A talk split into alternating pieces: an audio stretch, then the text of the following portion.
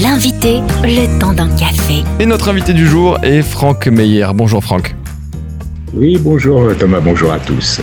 Vous êtes président du comité protestant évangélique pour la dignité humaine et ensemble on va, on va revenir sur la décision du Conseil constitutionnel au sujet de la procréation médicalement assistée. Parlez-nous en Franck. Oui, ça s'est produit le, 8 juillet dernier. Le Conseil constitutionnel avait été saisi d'une question prioritaire de constitutionnalité à examiner puisque la procréation médicalement assistée aujourd'hui est possible pour des femmes seules, des couples de femmes et euh, des associations défendant l'intérêt des, hommes transgenres. Donc ce sont des femmes devenues hommes qui pouvaient porter des enfants, avaient demandé à pouvoir bénéficier de services d'assistance médicale à la procréation. Euh, le Conseil constitutionnel n'a pas accédé à cette demande en disant que puisque ces femmes étaient devenues des hommes, ce n'était pas parce qu'elles étaient en capacité à pouvoir euh, procréer qu'elles devaient nécessairement euh, bénéficier de cette assistance médicale à la procréation. Euh, on le voit aujourd'hui, le droit français dans une situation de confusion, parce que finalement, c'est un droit à l'enfant qui progressivement s'est installé dans notre société. Et tout le monde réclame des enfants sans vraiment tenir compte des droits de l'enfant. précise que normalement, un enfant doit pouvoir connaître son père et sa mère et être élevé par eux. Et dans un même temps, on peut penser aussi à cette affiche du planning familial qui disait Au planning familial, on sait aussi que des hommes peuvent être enceints.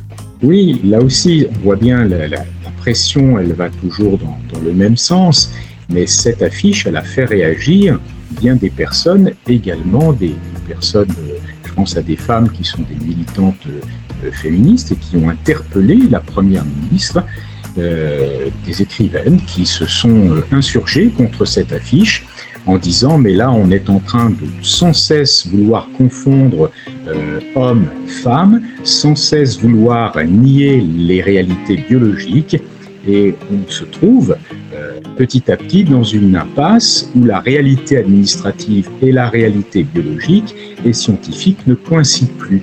Et cette affiche du planning familial, elle en était le parfait reflet. Alors, ce qui est intéressant, c'est que, euh, comme je le disais tout à l'heure, le Conseil constitutionnel n'a pas accepté la demande faite par des associations que les hommes transgenres puissent porter donc des enfants euh, par procréation médicalement assistée, et le Conseil a fondé sa décision sur le fait que, selon lui, il n'y a pas de discrimination puisque le principe d'égalité ne s'oppose pas à ce que le législateur règle de façon différente des situations différentes. Et ça, c'est une notion importante à, percevoir.